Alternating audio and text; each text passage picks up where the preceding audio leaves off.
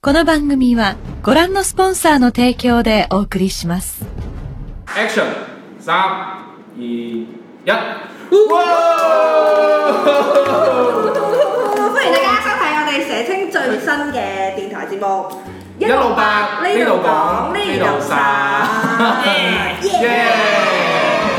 我哋介紹下我哋嘅陣容先。好，係我先好。大家好，我係呢度嘅 sound engineering，我係肥腸。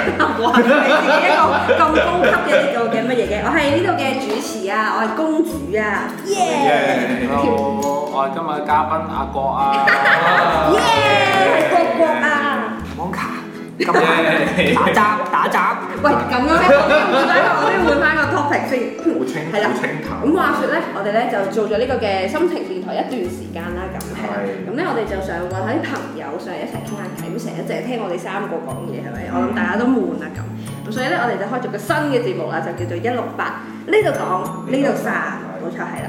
咁我哋今日係我哋嘅第一集啦，係咪？嗯我哋討論啲咩 topic 好咧？有啲咩 topic 好咧？有啲咩 topic 好咧？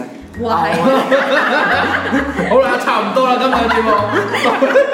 要見啦咁，拜拜咁。係我哋講下識朋友啦，係啊係啊，因為話説咧，近期咧咪有好多呢個嘅，大家有冇睇到咧網上嗰啲嘅騙案啊，跟住之後嗰啲新聞啊、司警啊，佢哋都會出一啲嘅係咪通知嘅，都提醒大家小心網上交友。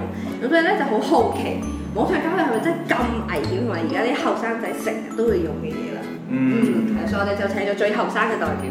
仲有係係係係你啊！救命！誒，但係我哋開始我哋傾偈之前咧，我就想玩個小遊戲先。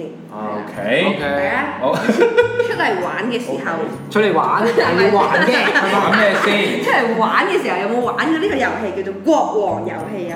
我反正咧，我哋一陣咧，我哋手上咧，我哋就會有啲唔同嘅 pair 牌啦，咁我哋準備咗嗯啦，係啦。咁我哋一陣咧，我哋四個咧各自都會抽個 number，number 最大嘅咧就可以問我哋 number 最細嘅人呢個指定嘅問題。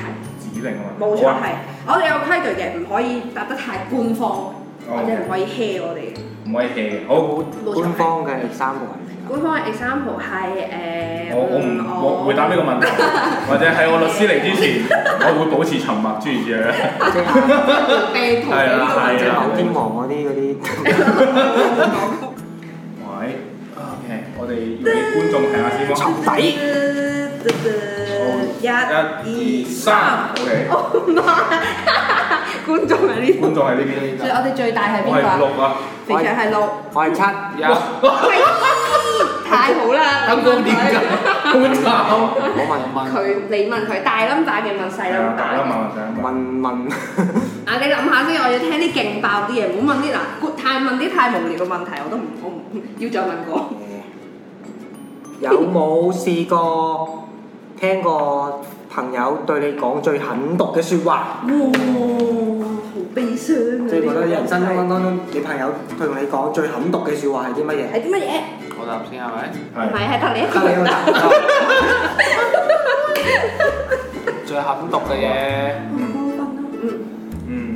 話你全家幸福啊，話你朋友嚟嗰朋友嚟㗎，朋友嚟㗎，即係係啊，最狠毒就係呢句啦。最狠毒係啊，佢無啦啦做乜嘢要講呢咁嘅嘢？發脾氣或者心情唔好咯。個。啊啊！發脾氣嘅説話真係好好。你等陣先，你講個朋友唔係我，喂唔係唔唔係。唔係唔係，係唔係唔係，好，我係都哋唔喺呢度講啦。再抽多隻啊！哇！哇！係啊，你喎，一、二、三、六三三三。九哇！喎，誒你可以問翻 Monica 啦，你可以問翻 Monica。嗱，我哋要誠實回答，誠實冇回錯，答係嘅唔可以太官腔。你唔好再問阿媽咩線上線下嗰啲嘢係啊，啦。你可以問，好你問嗰啲私人啲嘅。係啊，嗰啲最 Only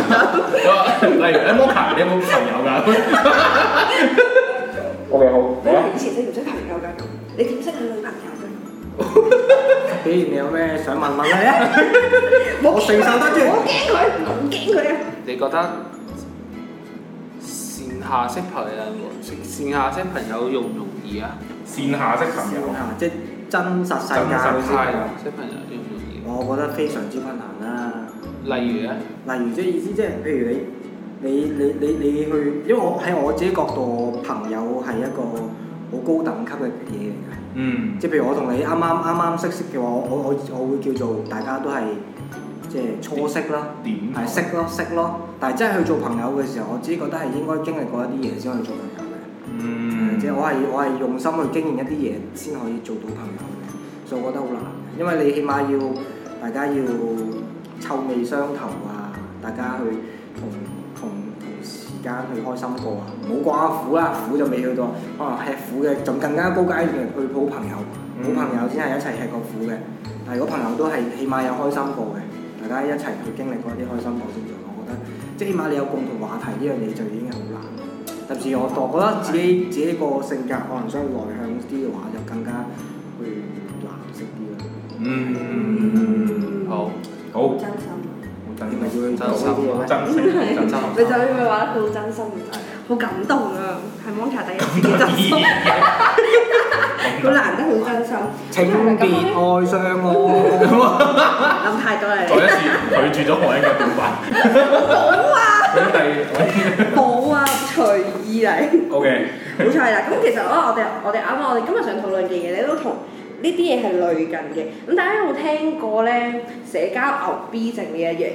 嗯，社交牛有 B 冇症聽過啊？牛 B 症，我可唔可以解釋下可以解釋下牛 B 係邊個部位？牛嘅唔得解釋咗，解釋咗我哋就要笑飲啊！你嗱，社交牛 B 症就係講緊咧，而家現代人裏面咧，其實大家會將群體裏面嘅嘢咧分咗幾部分嘅。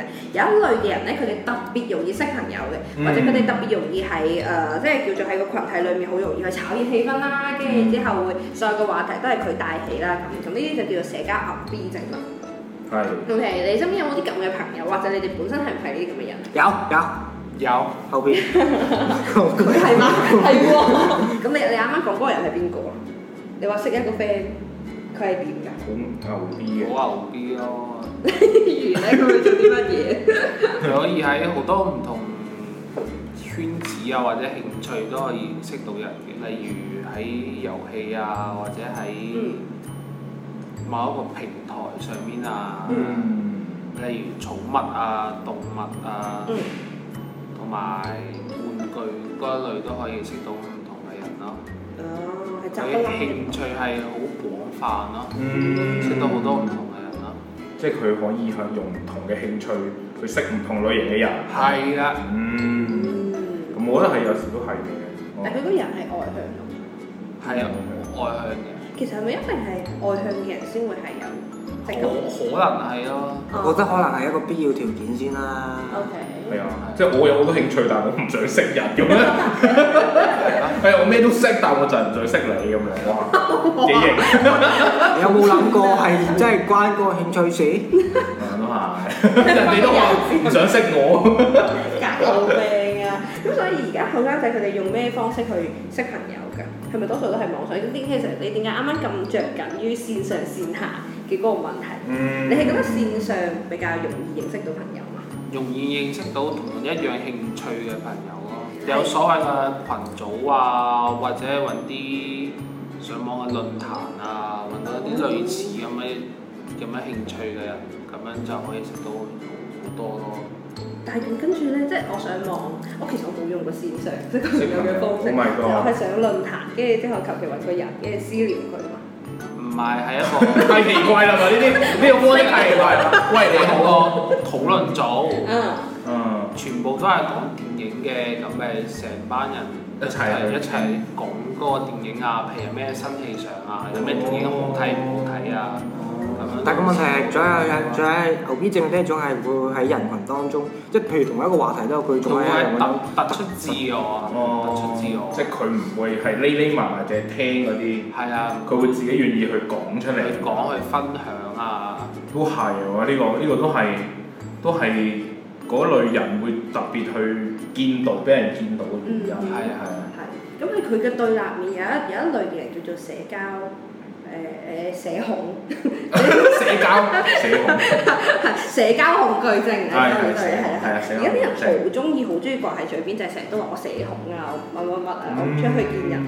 我我我覺得反而覺得係我哋可能。有部分人係咯，唔係，因為因為我我自己咧係我，因為我經歷過呢個叫做冇智慧牛冇智慧手機嘅年代，同埋有智慧手機嘅年代咧，係嘛？即係我覺得嗰樣嘢係真係好唔同㗎。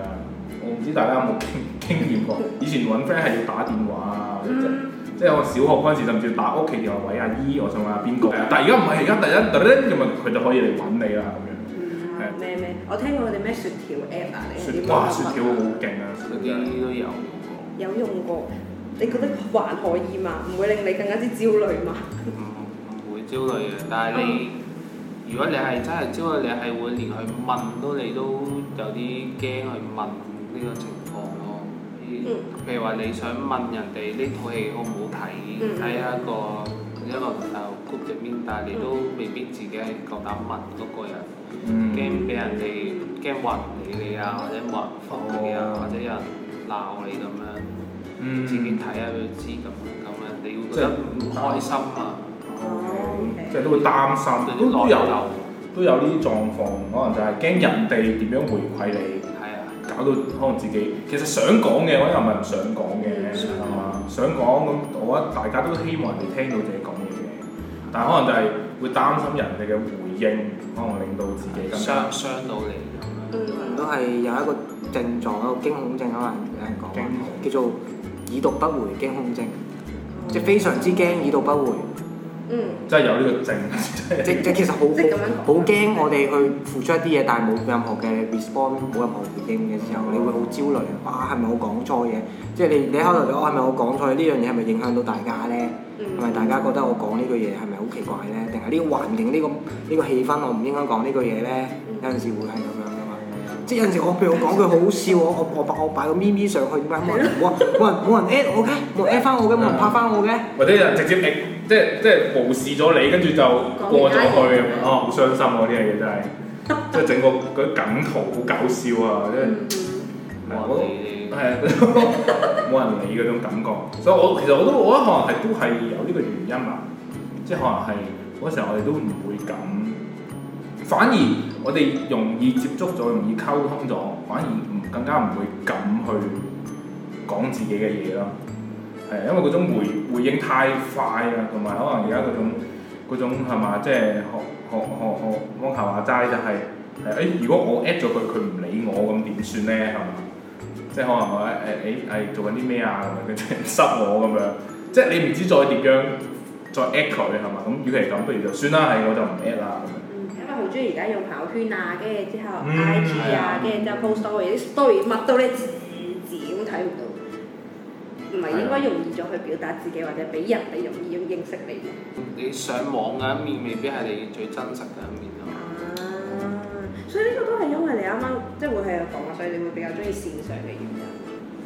係即係個保護保護系統咁樣咯。或者你啲 friend 會 po 咩？好負向嘅正向嘅都有咯。嗯哼，會向係啲咩啊？上網揾啲歌詞啊，複製佢上去啊，網易雲嗯線，係啊，逃避同英文啊網易雲。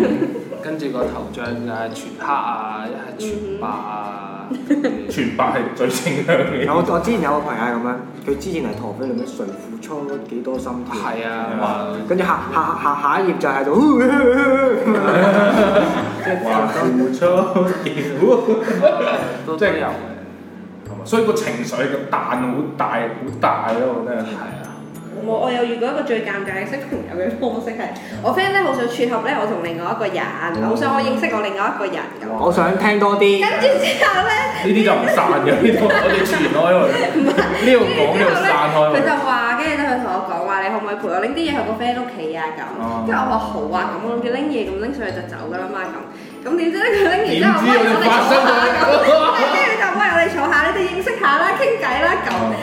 超哦尷尬，我同佢，總之我哋係嗰個人嘅屋企，跟住之後我啦，我個 friend 啦，我哋三個喺度，我最後玩貓咯，我一句説話都冇同嗰個人講過，我到而家都唔知佢叫咩名。我尷啊，我都有啲尷尬嘅就係可能誒，即係類似 friend 搭 friend 嘅，即係可能呃誒，即係女朋友啲 friend 咁樣咯，即係佢想你熟識，跟住你就係你好。咁斯文。 係 啊，唔係即係你你好難，即係佢哋傾到好 friend 嘅，你就好似即係自己一個咁樣，我都唔知唔知喺度做乜嘢咁樣。即係一開始啦，而家好啲嘅，係而家好啲，即係都要訓練嗰種社交社交方式咯。